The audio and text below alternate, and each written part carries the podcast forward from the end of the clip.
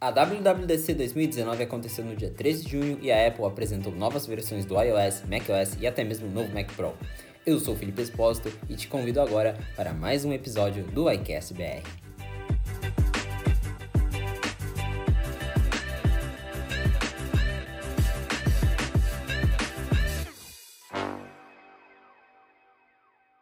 Fala pessoal, estamos de volta com mais um episódio do iCast BR e hoje, para falar de WWDC, eu convidei o Lucas, que é editor do iHelp e também é desenvolvedor. Então o Lucas vai estar aqui com a gente durante todo o episódio comentando as novidades da Apple. Tudo bem, Lucas?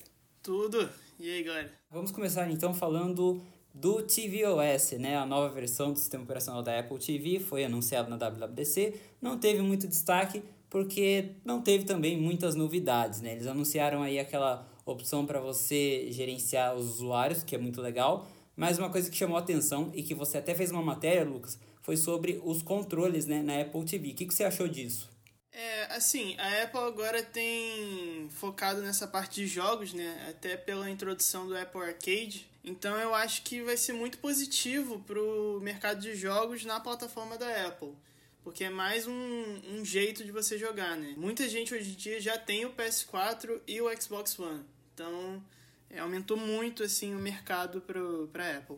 É, nisso você tem razão, né? Porque muita gente já, às vezes já tem o seu console e quer jogar também no iPhone, quer jogar na Apple TV, né? Porque essa novidade ela não é restrita à Apple TV, ela tá também no iOS 13.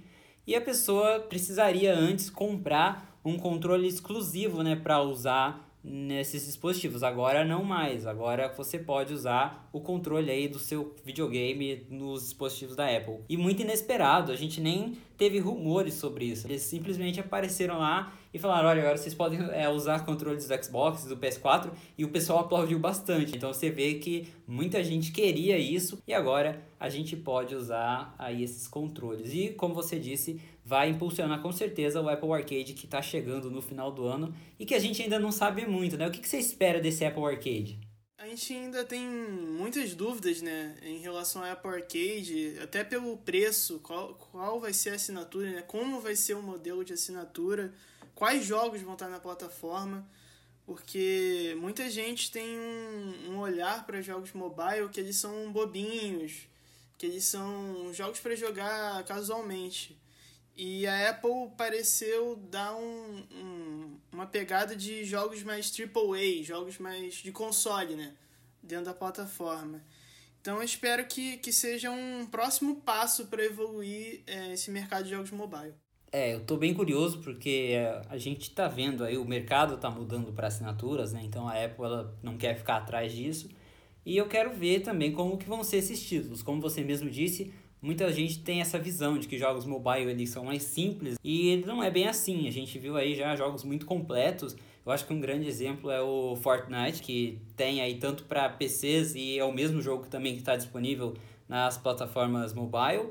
Então, tenho grandes expectativas, mas fico curioso com o preço, né? Se vai ser algo acessível, se eles vão cobrar caro por isso. Pelo que eles disseram, o anúncio oficial, né, o lançamento oficial vai acontecer em setembro, junto com os novos iPhones e quando o iOS 13 deve ser liberado para todo mundo. Como falei, também teve aquela questão de você poder separar os perfis dos usuários. A Apple TV é algo que geralmente é utilizado na, na TV da sala, aquele ambiente compartilhado, e era meio chato você ter que dividir a conta com outras pessoas, misturava sugestões, misturava os programas que eram assistidos e agora você tem aí essa opção de dividir usuários. E você, Lucas, você acha que falta alguma coisa na Apple TV, no tvOS? O que você espera para o futuro desse sistema? Ou você acha que está dentro do esperado? Eu acho que o tvOS é uma plataforma bem completa, assim, é uma das mais completas que a Apple tem. É, por isso até todo ano eles fazem pequenas melhorias, né? não é nada muito abrangente, mas sempre é, pegando feedback assim do, da base de usuário geral, né? Bom, outra novidade da WWDC foi o WatchOS 6, né? Para quem não sabe, o WatchOS é a versão do sistema operacional do Apple Watch, né? O relógio da Apple que está se tornando cada vez mais popular. Muita gente não apostava nele, mas ele está aí crescendo, fazendo sucesso e claro, assim como os outros produtos, também tem o seu sistema operacional e todo ano a Apple apresenta recursos para ele. E nesse ano fizeram uma mudança muito importante. A gente vai falar aí de outras coisas, mas eu achei bem interessante que eles destacaram que estão tornando o relógio mais independente em relação ao iPhone. Nessa próxima atualização, eles permitem que os desenvolvedores criem aplicativos totalmente independentes. Você nem vai precisar mais ter um app de iPhone para ter um app do relógio. Como que você vê isso, Lucas, na sua visão também, que eu sei que você é desenvolvedor? Como que você imagina o futuro do Apple Watch? Uma das críticas desde o Apple do primeiro Apple Watch foi como os desenvolvedores iam utilizar a plataforma, né? Apesar desse problema de ter que fazer o app pro iPhone para ele rodar no, no, Apple Watch, também existiam problemas de é, compatibilidade, o que você podia fazer dentro da plataforma. Então, eu acho que além de você poder fazer um app exclusivo, independente para Apple Watch, as melhorias que eles mostraram, isso vai fazer com que os desenvolvedores corram atrás. É uma adição boa, só que demorou muito para acontecer. É, eu tenho que concordar com você. Eu até falo no meu, tanto na, na minha análise do Apple Watch Series 2 e agora também que eu tenho o Apple Watch Series 4, eu já publiquei a análise no site, que a maioria dos apps que eu uso no Apple Watch são os da Apple. Justamente por isso, porque os desenvolvedores é, abandonaram a plataforma já há algum tempo. Eles tinham uma certa esperança, mas a Apple demorou para apresentar essas mudanças importantes que chegaram agora. E agora eu também quero ver se esses desenvolvedores vão voltar, vão tentar de novo investir no WatchOS com as novidades que a Apple apresentou. Como você bem disse, o Apple Watch agora tem a sua própria App Store, não é mais no iPhone que você vai para instalar os aplicativos, mas sim no próprio relógio. Eu ainda não sei se isso vai funcionar muito bem na prática, eu já estou usando o WatchOS 6 aqui, e eu ainda acho um pouco estranho você navegar ali, buscar aplicativos na tela do relógio. Por um lado é bom, porque daí você tem a liberdade de baixar essas coisas sem estar com o celular por perto, mas para o outro eu acho que a experiência também pode ficar um pouquinho prejudicada. Então vamos ver aí como que isso vai se desenrolar, né? Mas que foram mudanças importantes, foram. E outra novidade aí também do WatchOS, é claro, né? Eles trouxeram novos temas. A Apple ainda não permite, eu acho que nem vai permitir que desenvolvedores criem temas de terceiros. Hoje é, você só pode usar os temas que a Apple oferece, então eu acho que vai continuar assim porque a gente conhece o jeito da Apple de criar as coisas, mas foram temas bem legais e voltados, né, pro Apple Watch Series 4, porque eu também falo na minha análise, eu não sei se você tem essa impressão, né, você também tem um Apple Watch Series 4, que a maioria dos temas, tirando aqueles que a Apple usa nos comerciais, eles não foram tão adaptados para as telas maiores, né? Parece que eles só esticaram os temas. E agora a gente está vendo aí que eles estão tomando mais um certo cuidado com o visual. O que, que você acha disso? Você acha que os temas novos são legais? Você acha que a gente precisa de temas de terceiros? Porque eu vejo opiniões bem divididas quanto a isso na internet. Eu acho que é, os temas de terceiros não seriam é, a, a experiência que as pessoas esperam de um, de um Apple Watch, né? Eu acho que muita gente pede, mas não pensa que a maioria vai ser ruim. Pelo, pela Apple ter esse carinho de, de fazer a, a plataforma ser, ser unificada, eu acho que ser fechado é melhor. Mas também tem o um argumento que você pode querer customizar seu, seu Apple Watch. Você pode gostar de algo mais mecânico, coisa que o Apple Watch não tem todo digital. Tem até alguns é, mais fáceis de ponteiro, mas é muito difícil ter algo parecido com, com outros relógios, né? Não seria inteligente da Apple investir nesse mercado e nem como, como isso ia funcionar, né? Ia ser pago, não ia ser pago, então...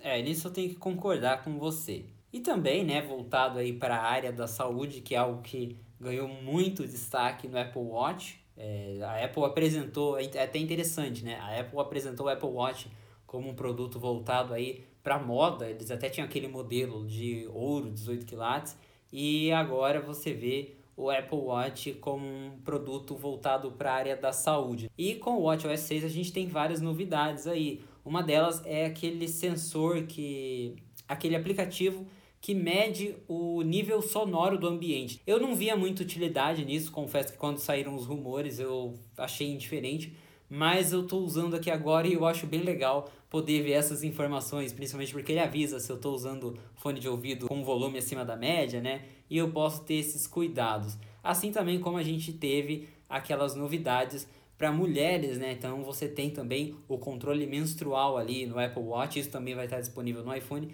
mas é muito interessante, né, Lucas, ver como que a trajetória do Apple Watch mudou nesses anos, né? Saiu de um produto que era do universo fashion e está indo para a área da saúde, para a área de exercícios. E você, como que você usa o seu Apple Watch? Você vê, se preocupa com esse recurso de saúde? Você acha que essas novidades do WatchOS 6 vão ser úteis para você? Uma das coisas mais importantes para o Apple Watch, para a humanidade, é, foi essa parte da saúde. Existe o, a, a época pré-Apple Watch e pós-Apple Watch. Todas as empresas que tentam replicar o Apple Watch é, sempre estão focando na saúde. Então, hoje, como nunca antes, a gente busca pela nossa saúde. Até porque a gente vive num, num mundo que as coisas são muito rápidas. E às vezes fica difícil é, buscar esse, esses assuntos. Então, tendo esse companheiro no seu pulso, podendo ver se você se o seu batimento cardíaco está correto, se o áudio que você está ouvindo está muito alto, se você for uma mulher e conseguir te ajudar no período menstrual. Isso tudo é, ajuda o usuário a ter uma vida melhor. Então eu acho que a Apple tem que continuar investindo nisso e que isso é o foco do Apple Watch. Que ele é um produto para a saúde e para o bem-estar do usuário. Com certeza, né? O eletrocardiograma, por exemplo, que chegou no Apple Watch Series 4, infelizmente ainda não está disponível em todos os países, incluindo o Brasil, está de fora dessa por enquanto mas eu acho sensacional você ter essa possibilidade no seu pulso. É claro que é algo que eu sempre ressalto para as pessoas. O Apple Watch não substitui um médico, mas num mundo tão corrido como você disse, ele pode te alertar de possíveis problemas para você tomar cuidado e procurar assistência. E isso eu acho incrível, é algo sensacional que é, esse produto oferece para gente.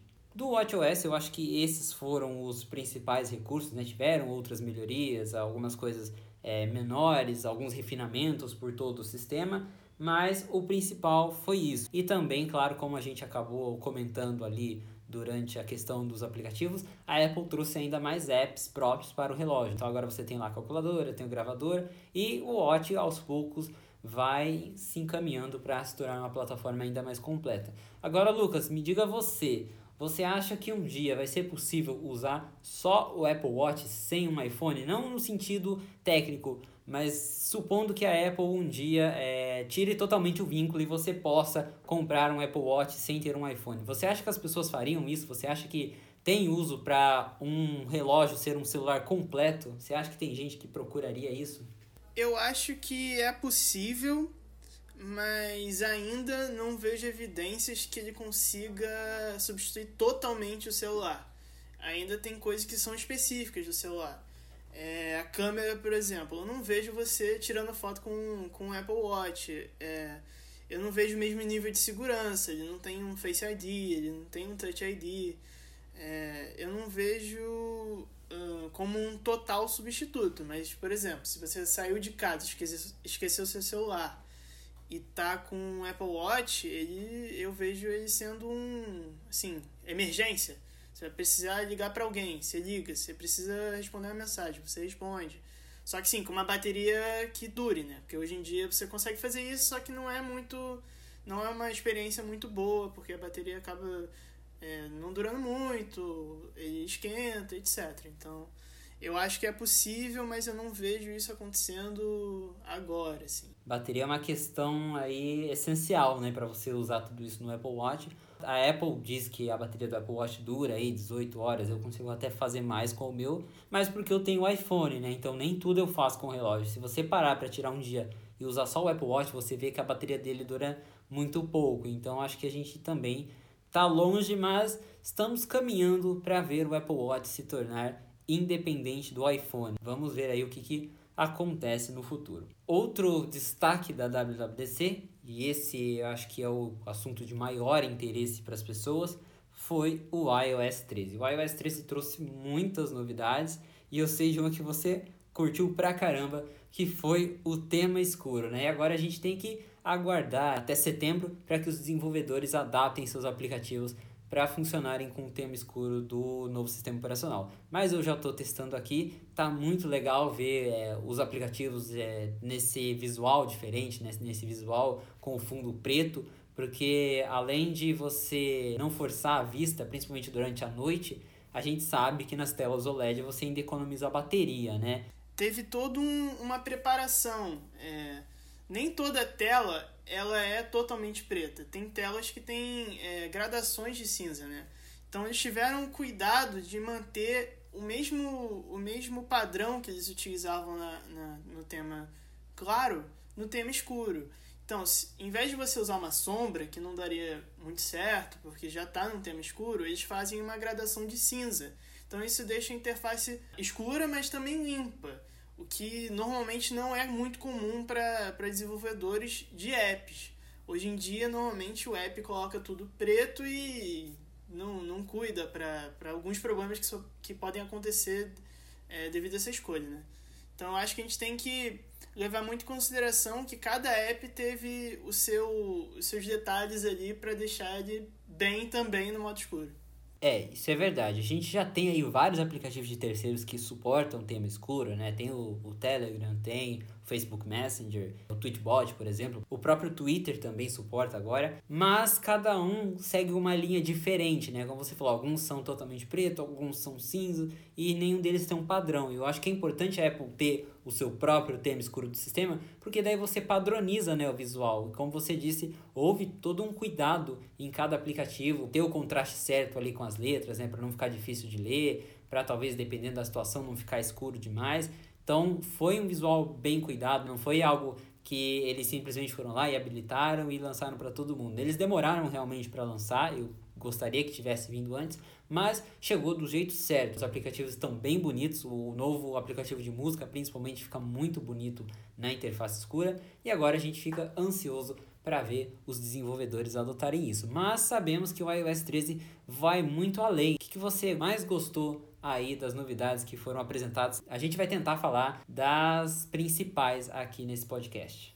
A função que eu mais gostei que eles apresentaram foi toda essa mudança que teve na biblioteca de, de imagens do iOS. Antigamente ela era boa, só que ela não era muito intuitiva. Você não tinha muito essa divisão entre anos, meses, dias, e não tinha, apesar de ter um processamento ali de conhecimento de máquina que conseguia é, distinguir algumas fotos e criar alguns grupos, isso não era muito bem implementado dentro da plataforma. Então, esse ano eles conseguiram mudar isso. Isso torna a experiência mais fluida para o usuário. Você está navegando entre essas fotos, você vê uma memória ali, coisa que antes era bem escondida dentro desse sistema.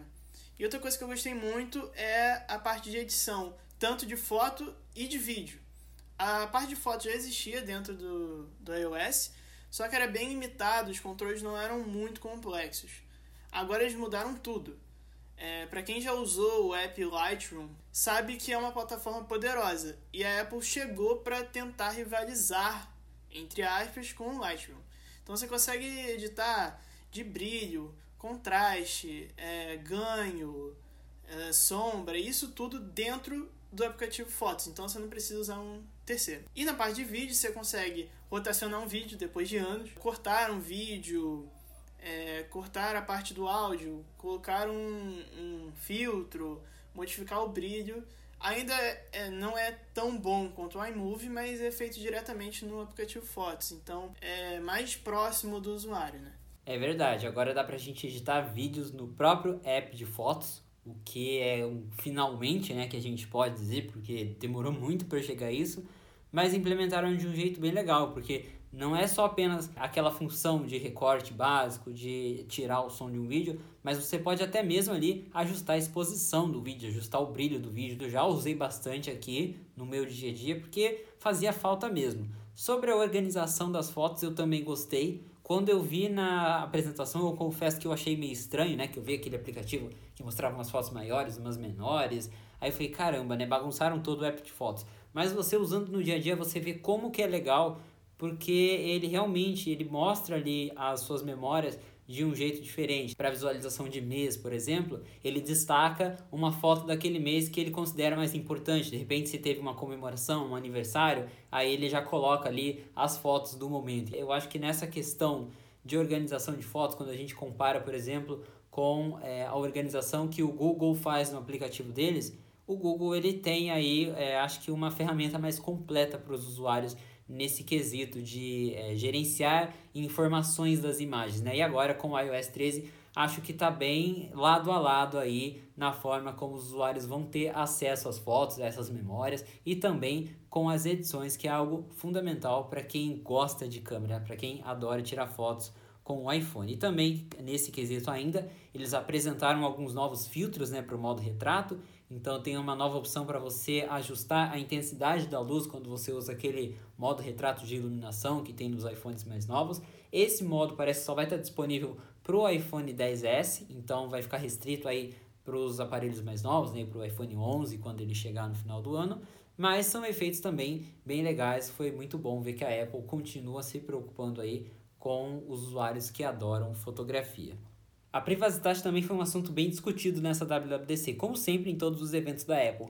Mas nesse ano eles apresentaram algo muito legal, que é aquele botão para você iniciar a sessão com o seu ID Apple, né? Ou seja, assim como a gente pode fazer login em aplicativos com a conta do Facebook ou com a conta do Google, agora vai ter um botão para o usuário entrar nas, nesses mesmos aplicativos utilizando o seu e-mail e senha do iCloud, né? O e-mail e senha da App Store que ele usa para acessar os programas e serviços da Apple também vai ser possível usar para logar nesses apps. E isso entra na questão de privacidade por quê? Porque a Apple disse que tem toda uma estrutura por trás para evitar o rastreio, para evitar a identificação do usuário. Ele funciona de um jeito meio anônimo ali, que o desenvolvedor não recebe todos os dados da pessoa, apenas se ela permitir. E você, Lucas, como você vê essa questão da privacidade no iOS que é tão discutida em cada evento da Apple? Eu acho que privacidade é uma das coisas que mais diferencia a Apple de outras empresas. O Facebook e a Google só agora estão tentando corrigir esses problemas que eles mesmos criaram, né?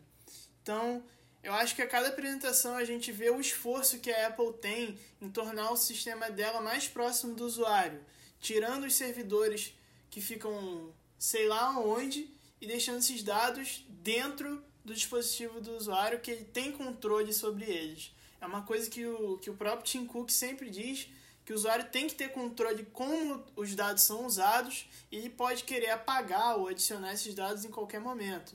Então eu acho que é positivo para toda a indústria e para a humanidade em si, porque privacidade não é só aquela foto sua que você não queria que ninguém visse. É o que você está pesquisando, é o que você está lendo, é o que você está vendo. Certamente, né? E não foram só essas mudanças feitas na questão de privacidade. O sistema agora tem ainda mais controles para o usuário determinar ou não quais aplicativos podem usar os recursos do aparelho. Então é muito legal ver que a Apple segue essa linha de pensamento, se preocupar com a privacidade dos seus usuários. Também no iOS 13 receberemos novidades para o aplicativo de mapas. Infelizmente essas novidades elas são restritas a alguns países nesse momento, né? Na verdade, o que eles apresentaram em grande parte só funciona nos Estados Unidos, mas é legal ver como que o Apple Maps evoluiu. Agora, por exemplo, tem aquela visualização 3D das ruas, a navegação nos mapas tem mais detalhes. Eu uso bastante o Apple Maps porque como a gente já disse, a Google tem esse problema com privacidade, né? Ela não sabe lidar com, com os dados do usuário. Então eu tento sempre não utilizar serviços da Google. E o Apple Maps é a alternativa para quem está dentro da plataforma iOS. Eu acho que a Apple perdeu muito tempo quando ela fez o seu próprio mapa, utilizando o serviço da TomTom. Ela perdeu muito tempo para chegar no nível que a Google está hoje em dia. Porque a Google já tem há anos cobertura em quase todo mundo. Todo mundo já deve ter visto um carro do Street View alguma vez na vida mapeando essa rua. E a Apple só está fazendo isso agora. Só que ela está fazendo bem. É, já vimos algumas comparações entre o mapas da Apple e o mapas da Google. E a, toda a transição, as animações são bem feitas pela Apple. Tem um cuidado a mais ali. Só que isso é um processo demorado, né? São vários anos para conseguir mapear toda essa área. Eles só estão começando a mapear outro país, que é o Canadá, agora. Então, não sei quando vai chegar no Brasil. Espero que chegue o quanto antes, porque, por exemplo, o CarPlay, que é utilizado que você espelha seu iPhone para o carro, né, para você usar o sistema, até hoje não tem mapas, porque aqui no Brasil a gente não tem as direções, né? Então eu espero que ele seja expandido. Eu não acho que vai ser rápido, eu acho que deve demorar alguns anos, mas que venha bem, né? Que não seja mais um problema para Apple, que seja algo bem feito. Isso do CarPlay é até interessante, porque em 2013 a gente gravou um episódio do iCast para falar, acho que da WWDC 2013, que foi onde eles apresentaram o iOS 7 e o CarPlay, e a gente já se questionava, né, quando que as direções navegação do mapas iam chegar no Brasil, e até hoje não chegou, né? E eu acho que esse é o grande problema da Apple. Apesar deles se preocuparem muito com os detalhes, ao mesmo tempo eles acabam demorando demais para chegar em certos mercados. Então, eles ainda estão é, expandindo nos Estados Unidos para começar a ir para o Canadá. E, se eu não me engano, eles falaram que daí essas mudanças nos mapas chegam no ano que vem na Europa.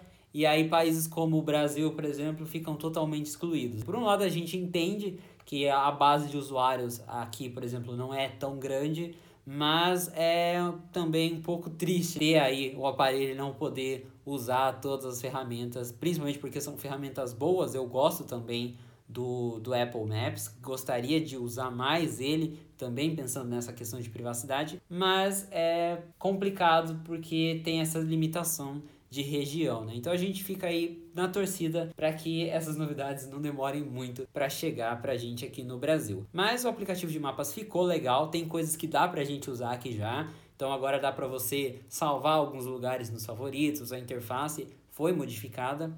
E vamos falar também da Siri, né? A Siri todo ano falam dela e ao mesmo tempo a gente ainda vê muita deficiência na forma como ela funciona, também principalmente aqui no Brasil, que ela é bem mais limitada do que em outros países, mas eles apresentaram algumas novidades legais. Uma delas que eu gostei muito e eu imagino que você também é a Siri nos AirPods. Então, com os AirPods 2 você já tinha ali a assistente presente, que era só falar o Hey Siri e ele já funcionava para você dar os comandos.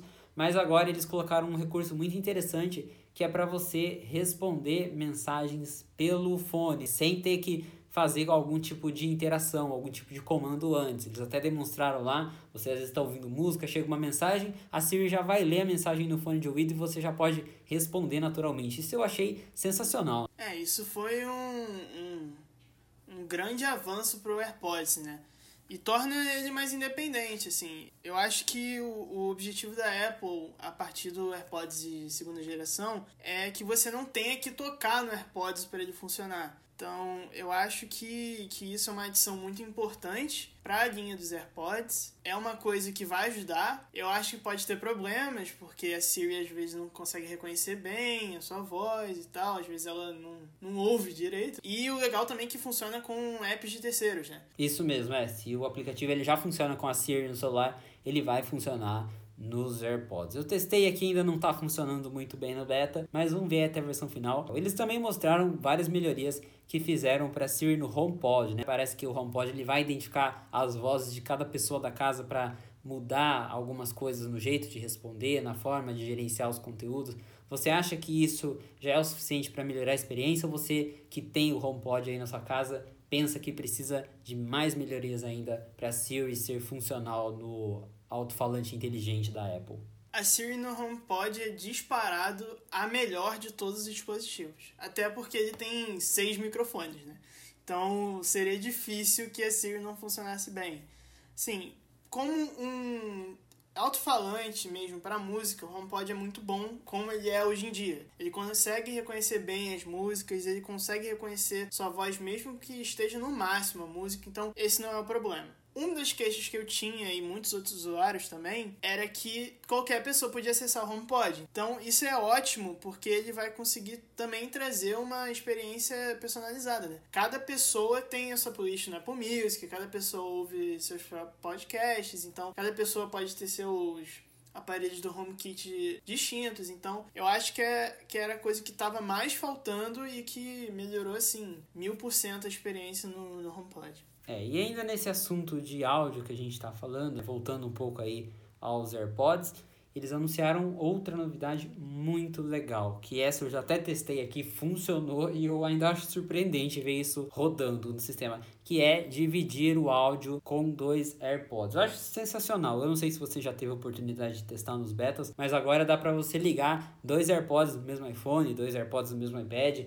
e aí você e seu amigo, você e alguém da sua família podem assistir ao mesmo conteúdo, podem ouvir a mesma música em fones distintos, né? Alguns celulares, se eu não me engano, já oferecem esse recurso. E agora vai ter no iPhone com o iOS 13 para os AirPods e os fones de ouvido novos da Beats. A Apple também anunciou algumas melhorias em relação à, à voz da Siri, né? Implementaram agora uma, um processamento neural avançado que consegue distinguir sons e fonemas melhor, então a voz da Siri fica mais natural. Ainda não chega ao nível de uma pessoa, mas está chegando bem, tá, tá bem próxima, né? É, ao menos em inglês a voz da Siri tá bem natural, mas em português continua aquela mesma voz meio robótica de sempre. As coisas sempre demoram mais para chegar aqui pra gente. Vamos ver quando que essas melhorias da Siri vão aparecer por aqui. Mais aquela questão ali de você poder dividir o áudio com os AirPods, de você poder responder mensagens com os AirPods, isso vai estar disponível para todo mundo já em setembro, independente do idioma da Siri. A Apple também anunciou a expansão da função Memoji, que são aqueles bonequinhos que você consegue criar a partir dos iPhones com reconhecimento facial. No iOS 13, eles foram expandidos para todos os iPhones. Apesar de você precisar ainda de um iPhone 10 ou 10S para conseguir fazer aquelas animações, a rotação do rosto tal, gravar um vídeo, você pode criar seu próprio sticker usando um iPhone 7, 6S que não tem o reconhecimento facial. Eles aumentaram também o número de possibilidades que você pode customizar esse boneco. Agora tem novos turbantes, você consegue colocar um AirPods, eles colocaram novos estilos de, de cabelo, novos estilos de óculos. Eu acho que isso dá uma maior personalidade pro seu bonequinho, né? Eu particularmente só usei no começo, mas eu acho que é uma boa adição e tem gente que gosta bastante. E você, Felipe, o que, que você achou disso aí? Eu acho que o destaque não é nem o que eles mudaram na forma de você criar os Mimode, a customização, ficou tudo muito legal. Mas o que pode fazer dar certo no iOS 13 é que eles liberaram os Mimoji para aplicativos de terceiro, que até então você só podia usar dentro do iMessage, né? E se a gente pega o Brasil, por exemplo, que pouca gente usa o iMessage, o recurso não se torna popular. E agora os Mimoji eles vão aparecer no teclado para você enviar eles de forma estática em qualquer aplicativo. Eu mesmo já comecei a usar em alguns aplicativos que isso está funcionando, né? Como é beta ainda não funciona muito bem, mas eu já vi que aumentou o meu uso, né? Antes eu também, como você, usei ali quando surgiu, fiz algumas animações para testar e depois acabei esquecendo. Então eu acho que pode ser algo que vai fazer o Mimoji dar certo agora, ele funcionar nos apps de terceiros. A gente está falando de Mimoji aqui, Mimoji dentro de aplicativos de mensagem, e a Apple tem uma boa atualizada no iMessage, algo que faltava muito, que são os perfis, né? Agora você pode, por exemplo, definir uma foto e um nome que vão aparecer até para as pessoas que não têm o seu contato, que até então quando alguém te mandava um iMessage ficava só lá o número da pessoa ou o ID Apple que a pessoa usava e não tinha foto, então ficava aquela lista feia. Agora você pode até usar os Mimoji como foto de contatos, tem bem mais opções e tudo isso acho que vai ser bem fundamental para difundir ainda mais o serviço da Apple. E no iOS 13 também a gente vai ter aí, quando o sistema for liberado para todo mundo, o teclado swipe. Para quem não conhece, é aquele teclado que você vai arrastando nas teclas para formar as palavras, o que facilita muito para digitar com uma mão. Eu particularmente não gosto muito desse tipo de teclado. Antes já até dava para você baixar um teclado assim da App Store, mas ao menos é interessante ver que a Apple tá dando essa opção diretamente no sistema para os usuários. Você usa esse tipo de teclado, Lucas, que para você vai fazer alguma diferença ou também não é indiferente para você? É, eu particularmente não usaria muito em contextos normais, por exemplo, se eu tô com as minhas duas mãos livres para usar o celular. Mas usando aquele novo formato que eles apresentaram no iOS 11, se eu não me engano, de você poder dividir o teclado pro lado direito, evita você deixar o celular cair caso você só esteja com uma mão livre, né? Então eu acho que é sempre bom ter novas formas de, de você poder escrever uma mensagem, você poder mandar aquele e-mail, mas particularmente eu não usaria muito. Bom, o iOS 13 também teve várias outras coisas novas, então é muita coisa pra gente falar, não dá pra abordar tudo. Mas tivemos aí um novo aplicativo de lembretes que foi redesenhado, ganhou funções mais inteligentes. O CarPlay, como você mesmo já postou no iHelp, também foi redesenhado para quem usa essa experiência do iOS no carro. E o Apple Music ganhou letras, é, ganhou um visual também renovado ali na tela de você ver a reprodução da música, que agora dá para você acompanhar a letra em tempo real para cantar, se você quiser. Tá tudo bem legal, eles deram uma boa refinada no sistema sistema inteiro. E tudo isso sem prejudicar o desempenho, né? A Apple diz que o sistema ficou mais rápido, como a gente ainda está no beta, é meio difícil de falar, mas uma coisa que eu já percebi é que o Face ID realmente está mais rápido. Então é muito legal ver que a Apple apresentou várias coisas novas e ao mesmo tempo ainda deixou o sistema com a mesma performance ou até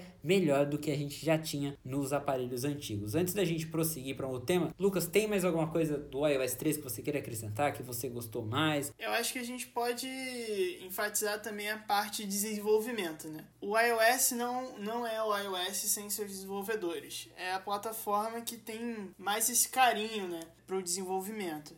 Então a Apple trouxe várias novidades muito importantes. O SwiftUI, por exemplo, é a nova, essa nova plataforma que, que a gente vai poder construir apps como se fosse uma programação HTML, CSS, quem já mexeu com isso. Então, você consegue mexer no, no aplicativo em tempo real e isso refletir no código. Você consegue testar ele e, e alguma coisa que você mexa dentro do aplicativo também transmite para o código. Tivemos também algumas otimizações para a parte de realidade aumentada, que faz parte do kit AR da Apple. Né? Então agora você consegue fazer a oclusão de uma pessoa, por exemplo. Então você consegue colocar um objeto em realidade aumentada por trás de uma pessoa e um pela frente. Então ele consegue ver a pessoa dentro de um, de um espaço é, virtual e adicionar as coisas conforme for necessário, né? Então eu acho que, que é muito importante focar que a Apple também está investindo na sua plataforma de desenvolvimento. Ela quer que mais pessoas consigam fazer mais apps com mais facilidade. Então, eu acho que isso é bom para todo mundo, tanto para o usuário quanto para o desenvolvedor.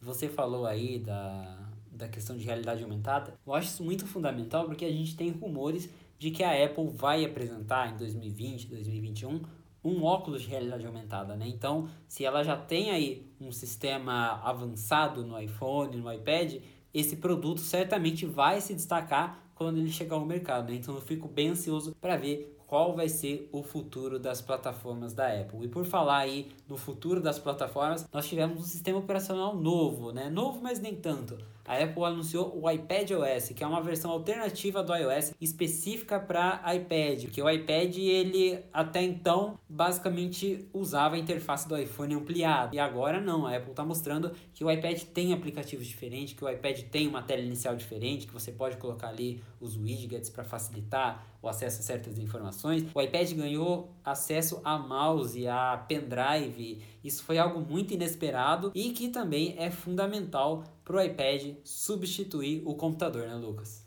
Desde a inserção do iPad Pro no mercado, a Apple vem dizendo que o iPad vai ser o substituto do computador. E ele já é muito mais rápido que, que outros computadores e traz coisas como a Apple Pencil e o Pro Display, que são diferenciais comparado com até os MacBooks da Apple. Eu acho que é uma coisa saudável que exista essa esse nicho do mercado né, do iPad, porque nem todo mundo precisa do MacBook Air. E com a performance que a gente consegue tirar do iPad, principalmente com o chip A12, você consegue editar vídeos em 4K sem nenhum tipo de problema. Sendo que tem, tem MacBooks que não conseguem fazer isso. E até pelo preço e pela, pela suporte a mouse agora, você consegue ligar um pendrive, consegue ligar um HD e transferir isso tudo pro app novo de arquivos, né? Que a Apple meio que reinventou. Ele não era muito completo, agora ele melhorou bastante. Pelo que eu já pude usar do iPadOS, principalmente aqui no Safari, porque agora o Safari ele abre sites de computador e não sites de celular, isso já faz muita diferença, porque você pode agora baixar os arquivos, você pode ver o site completo, é, muda muito. Parece uma coisa até pequena, mas a experiência muda. Já torna o iPad mais competitivo com outros computadores. Porque, como você disse, né, Lucas? Acho que nem todo mundo precisa mais de um computador completo com um sistema operacional como macOS ou Windows hoje em dia. Tem muita gente que usa o computador para ouvir música, para baixar vídeo, para consumir conteúdo em redes sociais. E um iPad ele é perfeitamente capaz de fazer essas tarefas. Então, se você coloca aí o teclado, o mouse, o gerenciador de arquivos melhor, o gerenciador de downloads, você torna ele um computador propriamente para essas pessoas. O Mac não vai deixar de existir tão cedo, ainda tem pessoas que dependem dele, mas foi muito legal ver que a Apple deu essa atenção especial para o iPad. Eu vou postar algumas coisas lá no site sobre como funciona o gerenciamento de pendrive e tudo mais. Porém, já dá para falar que essa atualização fez a diferença no iPad e eu fico até agora ansioso para ver o que, que eles vão mostrar de novidades em hardware né, no final do ano, quando a gente provavelmente vai ter uma próxima geração do iPad Pro. Ainda na apresentação tivemos também o macOS Catalina, que é a nova versão do sistema dos computadores da Apple. Ele não mudou muito por fora, acho que tem duas mudanças essenciais. Ele ganhou algumas coisas que vieram no iOS 13, como por exemplo lá o novo aplicativo de lembretes, as mudanças no app de fotos, mas eu acho que o que importa aqui são dois tópicos. O primeiro são apps de mídia, que a gente viu aí que o iTunes deixou de existir, e o segundo, aquele projeto que traz os apps de iPad para o Mac. Mas vamos falar primeiro do iTunes. O iTunes morreu de certa forma. A Apple dividiu ele em três apps. Já era um pouco esperado aí pelos rumores, os rumores já cogitavam que é, isso iria acontecer ainda neste ano. A Apple finalmente mostrou aí que o Mac está se aproximando mais do iOS e ao invés do iTunes ganhamos três apps de mídia: o aplicativo música, aplicativo podcast e aplicativo da Apple TV, onde vai ter lá o serviço de streaming da Apple, inclusive no final do ano. Como que você vê essas mudanças chegando no Mac, Lucas, depois de tantos anos de iTunes, né? Essa semana eu estava assistindo uma entrevista que o Tim Cook, que é o CEO da Apple, estava falando com uma repórter da CNBC sobre o iTunes. E ele próprio disse que o iTunes, apesar, apesar de ser esse app que todo mundo amava, que foi a história da Apple, né? Que ele carregou a parte de serviços da Apple na época do iPod, na compra de músicas, etc. Ele disse que ele acabou se tornando um gigante. Ele tinha muita coisa dentro dele e parecia que, que era um aplicativo faz tudo. Então a Apple pensou, por que, que a gente não divide isso? Porque não necessariamente você, é, ao usar o iTunes, você quer ter ali mostrando sua música e seus podcasts. Às vezes você só usa o Apple Music. Então é melhor separar, igual tá no iOS. Era estranho você sair do seu iPhone, do seu iPad, que tinha aplicativos diferentes, e quando você chegava no, no seu Mac era tudo junto. Então eu acho que é positivo, até para facilitar o uso eu acho que os designs novos são muito interessantes e também a parte de serviços que é da Apple TV é importantíssimo para a Apple ter o um máximo de dispositivos é, na sua base de usuários. Então, o Mac também tem que ser priorizado para ver, para você poder assistir os filmes e séries exclusivos que a Apple vai lançar no final do ano. Se eles querem expandir aí a categoria de serviços, que é algo que eles estão fazendo, né? A Apple ela tá caminhando para deixar de ser uma empresa que ganha apenas com hardware, que hoje ainda é a fonte principal de renda da Apple, eles lucram principalmente com o iPhone, para ganhar com serviços, né, com a assinatura do Apple Music, em breve com a assinatura do Apple TV Plus e outros serviços aí que eles oferecem. Então ter esses aplicativos no Mac é essencial. Achei muito legal ver que a Apple finalmente desmembrou o iTunes, que já era aquele aplicativo pesado, sobrecarregado, que tinha muita informação nele, gerenciava muitas coisas e dividiu esse em três apps. E outra coisa, como eu já tinha falado, é ainda até está relacionado com um desses aplicativos, porque se você pega o app de podcast, ele não é um app que foi criado para o macOS, ele é um app do iPad que foi levado para o Mac. Isso é um projeto que já estava em teste desde o macOS Mojave com alguns apps da Apple e agora todos os desenvolvedores podem portar facilmente os apps do iPad para o Mac. Eu estou muito ansioso para ver isso funcionando, porque a gente que tem Mac sabe que a App Store ficou meio abandonada ali, ela não tem tanta adesão como no iOS, e assim talvez foi a forma que a Apple viu de fazer com que desenvolvedores voltem a dar atenção para o Mac. Você acha que com essas novidades que a gente tem, os desenvolvedores vão levar seus apps para o Mac? Será que agora a plataforma vai dar uma alavancada mais uma vez? Como que você vê isso para daqui a alguns meses, por exemplo, quando o macOS Catalina já estiver nas mãos dos usuários. Com certeza. O, o próprio Twitter já anunciou que o app deles vai voltar para o Mac. Ele tinha saído, né? Ele foi lançado e pouco tempo depois ele foi retirado porque dava muito trabalho você fazer três versões do app, né? Era, era muito trabalhoso e muito desgastante para o Twitter ter que ficar atualizando todos ao mesmo tempo. Então, o Twitter já anunciou que o app vai voltar e ele vai estar tá utilizando o projeto Catalyst, que é esse projeto que consegue portar apps de iPad para Mac. Imagine que você faça um app do iPhone e ele já saia para iPad e saia para o Mac. Isso vai fazer com que os desenvolvedores expandam seus serviços, é, é, é mais gente usando, é, são mais oportunidades. são mais ferramentas, são outros tipos de, de interação.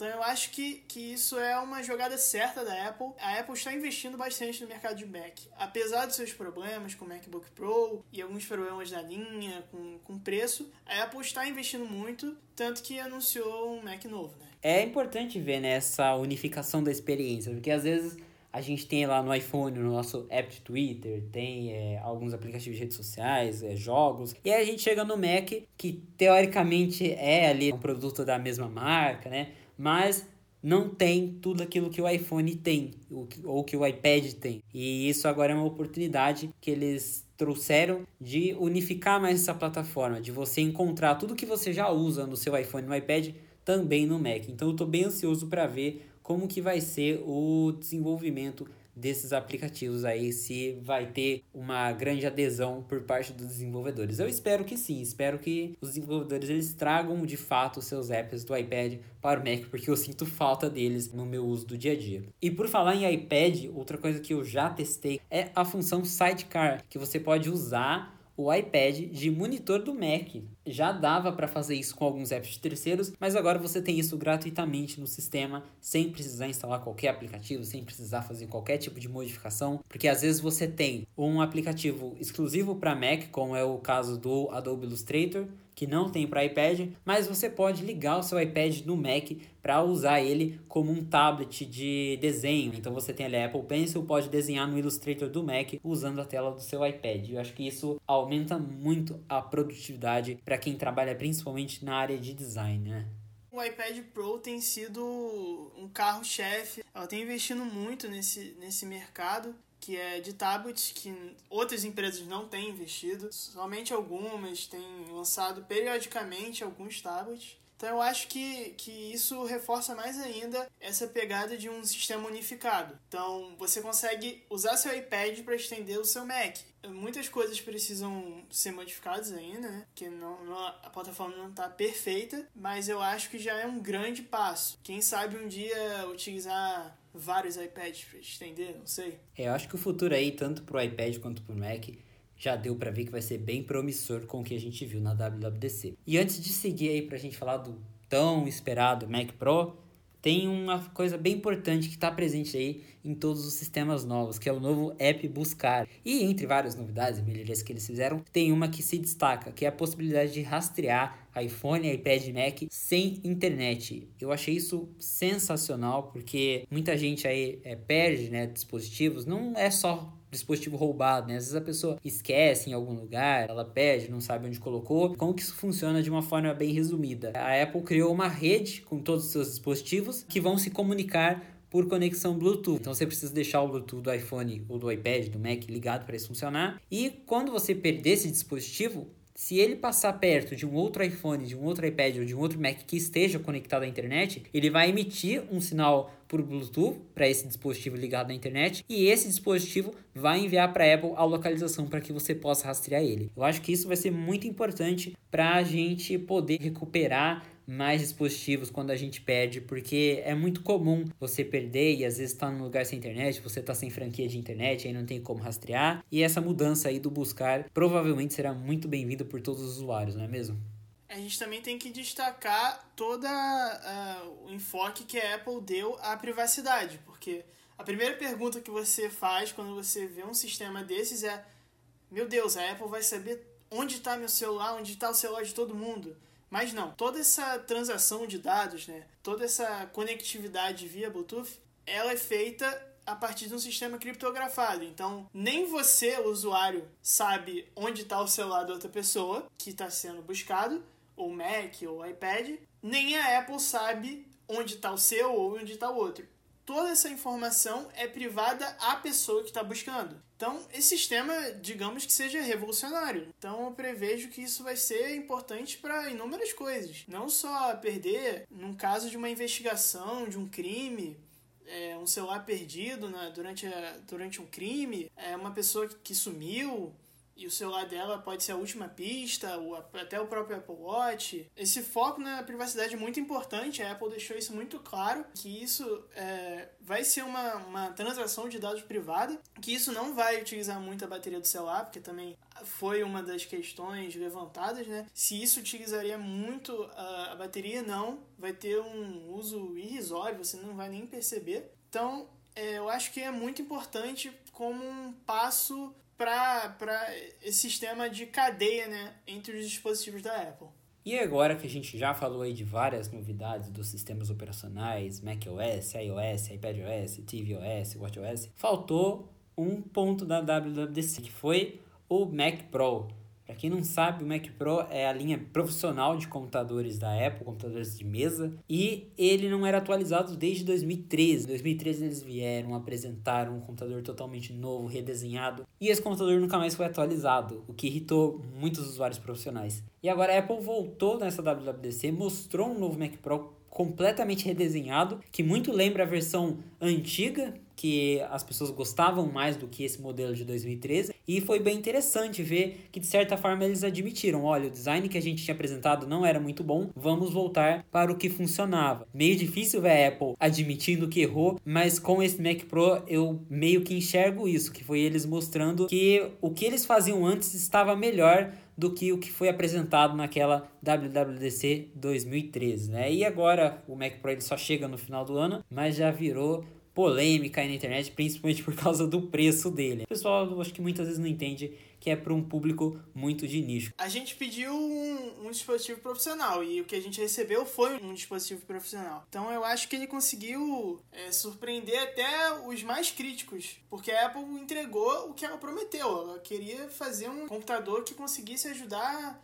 é, conseguisse melhorar os, o, o trabalho, workstation, né? Sistema de trabalho das pessoas de uma forma geral. Então, por exemplo, uma empresa como a Pixar conseguiria utilizar um computador desses com, com uma riqueza enorme. Lógico, não, esse computador não foi feito para mim, para você. Sim, você pode até comprar, mas você não vai tirar todo o proveito. Ele foi feito para profissionais mesmo, pessoas que tempo é dinheiro. Então, eu acho que qualquer crítica ao preço não, não tem muito fundamento. Assim, é caro, é caro, mas não existe outra é, opção que tenha um sistema integrado igual ao do macOS que tenha todo essa, é, esse ecossistema da Apple. Então eu acho que é uma adição muito importante para o mercado profissional. Eu acho que a Apple estava fora desse mercado, né? O Mac Pro já estava muito antigo, o Mac Pro de 2013, e ainda continua, continuava sendo caro. E as questões como design não são tão importantes assim. O design é bonito, pode ter sido criticado, tiveram vários memes, mas eu acho que o design dali não é o mais importante. O importante é a funcionalidade, o importante é o sistema de resfriamento que eles utilizaram, como você pode atualizar atualizar as peças do computador. Foi um produto bem entregue pela Apple. É, ele é voltado para profissionais mesmo. E eles até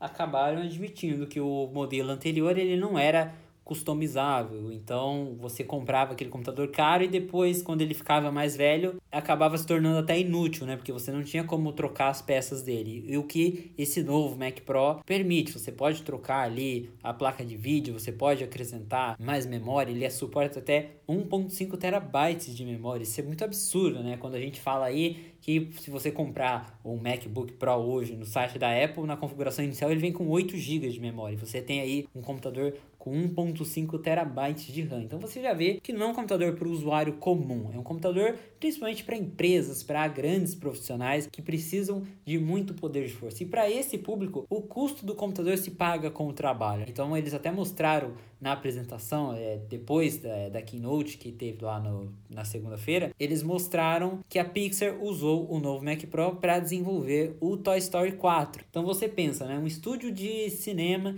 que está usando esse computador. Eles mostraram também lá engenheiros de áudio que estão usando o novo Mac Pro, que eles convidaram algumas pessoas para testar o computador. Então, assim, não é algo voltado para o público comum. As pessoas comuns compram ali o MacBook Pro, compram o MacBook Air, né? compram um iMac. Aquilo ali é um computador para um público muito de nicho. E para aquele público, o preço tá dentro da faixa. Então, não tem mesmo muito o que falar. E a gente às vezes pensa que a Apple ela só atende as pessoas normais, né, os usuários comuns. Mas não, a Apple também já atendeu há algum tempo esses usuários mais exigentes ficou aí alguns anos é, em defasagem. Depois do Mac Pro de 2013, eles não atualizaram mais, alguns serviços profissionais foram descontinuados, mas agora eles estão dando sinais de que querem voltar para esse mercado. E aí, junto com o Mac Pro, teve também o novo monitor da Apple, estava todo mundo esperando, porque eles tinham lá o Cinema Display antigamente, foi descontinuado, e agora eles anunciaram, né? É o Pro Display XDR, que tem lá tecnologias HDR, tem resolução 6K, é também um monitor profissional. O que você achou daquele monitor, Lucas? Deu vontade de ter um? Deu, deu muita vontade, mas o preço. Eu acho que esse monitor, ele, como o Mac, ele foi feito para profissionais. Porque envolve, assim, edição muito precisa de fotos, edição muito precisa de imagens. Até mostraram a parte de, de áudio, né? Porque a tela é grande, então você consegue colocar muita informação. Assim como o Mac Pro, ele é para profissionais, então o preço dele justifica. Com certeza, assim como o Mac Pro, o monitor ele é voltado para profissionais, né? Então, como você mesmo disse, tem monitores aí para esse nicho também da Sony, de outras empresas que custam 10, 20, 30 mil dólares. São monitores específicos para quem trabalha geralmente com edição de imagens, trabalha com cinema e precisa ter a calibragem perfeita das cores. Então a Apple está entregando um produto que compete com eles e ao mesmo tempo que custa muito menos. Então isso também foi interessante de ver. Agora o que gerou muita polêmica foi justamente a questão do suporte, aquele suporte que eles apresentaram, que você pode girar o monitor, que você pode usar ele em orientações diferentes eles vão vender aquele suporte separado por mil dólares. E isso acabou até ganhando mais repercussão do que o monitor em si. Eu particularmente achei uma falha grande da Apple, porque o monitor ele não é caro para o público que ele é destinado. E eu acho que eles poderiam ter até aumentado o preço do monitor, que ele, se eu não me engano, custa a partir de 5 mil dólares. Eles poderiam ter colocado o monitor por 6 mil e já incluírem o suporte, que teria evitado todo esse burburinho em volta do, do suporte. Porque porque essa história aí do, do suporte de mil dólares, que dá mais de 4 mil reais pra gente, foi meio mal recebida até pelo pessoal que tava na WWDC. Quem assistiu ali ao vivo deu para perceber que essa notícia não foi tão bem recebida assim.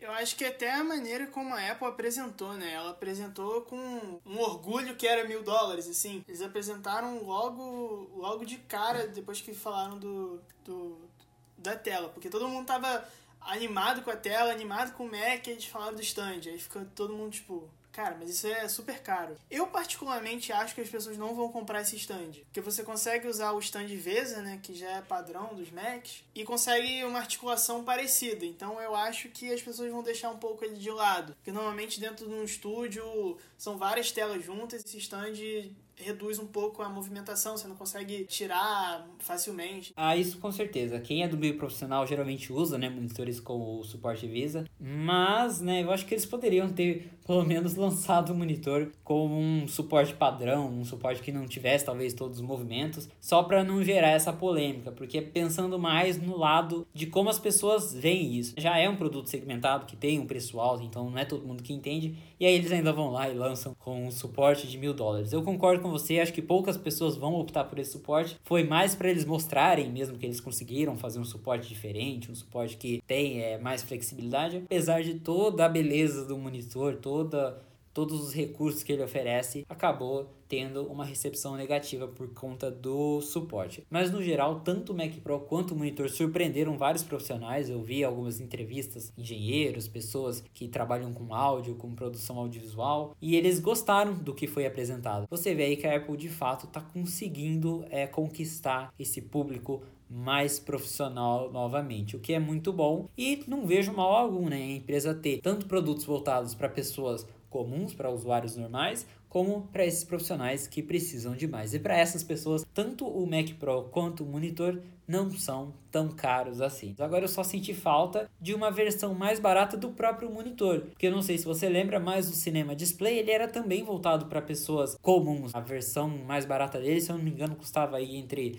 800, 900 dólares. Então ele não era, lógico, 6K com toda essa tecnologia, mas eu gostaria ainda de ver no futuro um monitor mais simples da Apple para pessoas normais com preço dentro da nossa realidade, né? Sim, é, antes do Keynote a gente estava pensando que, que teria uma que seria uma versão assim, né? Não seria tão caro. Lógico, já haviam rumores que seria 6K e um monitor 6K provavelmente seria muito caro, mas poderia ter um monitor 4K. Nem, nem todo mundo precisa de um 6K com HDR. E a gente tem, tem essa falta, né? Porque a Apple vende um monitor da LG, mas ele não é tão bom quanto os da Apple, ele não é tão integrado. Existe uma, uma diferença ali no, na qualidade do monitor. Eles poderiam usar até um modelo que eles usam no iMac igual eles faziam antes com, com o monitor Thunderbolt, eles poderiam usar a, o formato do iMac e, e, transformar só em monitor, mas vamos ver se eles anunciam alguma coisa aí no futuro, né? Quem sabe no futuro. Eu acho que primeiro eles vão tentar vender esse, depois eles podem vir aí com umas opções mais baratas pro público comum. Vamos ver o que, que o futuro do Mac traz pra gente. Lembrando que tanto o Mac Pro quanto o monitor ainda não estão disponíveis, eles chegam apenas no final do ano lá nos Estados Unidos e a Apple já confirmou que esses produtos chegam no Brasil. Agora você imagina, né, se os modelos mais baratos lá, eles já vão custar aí numa conversão direta bem mais de 20 mil reais, quanto que isso não vai custar na nossa Apple Store. Eu ouvi gente falando que o modelo mais caro do Mac Pro com as configurações máximas deve custar lá fora por volta dos 100 mil dólares. Então você imagina, né, que esse produto vai chegar aqui no Brasil custando até meio milhão de reais. Então haja dinheiro para ter um brinquedinho desses. É só para gente grande mesmo. Em geral, essas foram as novidades do evento. Tiveram muito mais coisas, a gente já está até falando sobre isso há algum tempo lá no site. Quem quiser é só entrar que já tem artigos falando sobre as novidades do CarPlay, do iOS 13, do macOS e entre outras coisas que a Apple apresentou. Então fica ligado lá no blog porque a gente vai estar tá trazendo durante esses meses em que os sistemas estão em testes as principais novidades que a gente está testando para mostrar para vocês. A gente vai ficando por aqui. Eu agradeço a presença do Lucas, né, que se juntou recentemente ao iHelp e vai estar tá com a gente aí colaborando nas publicações daqui para frente. Valeu, Lucas, obrigado por participar com a gente. Valeu todo mundo que ouviu até aqui. Agradeço a oportunidade de ter participado aqui do podcast no iHelp. Agora estou escrevendo algumas matérias aqui. A gente está fazendo uma cobertura sobre a WWDC, sobre as novidades. Valeu, gente. Um abraço para vocês e até a próxima.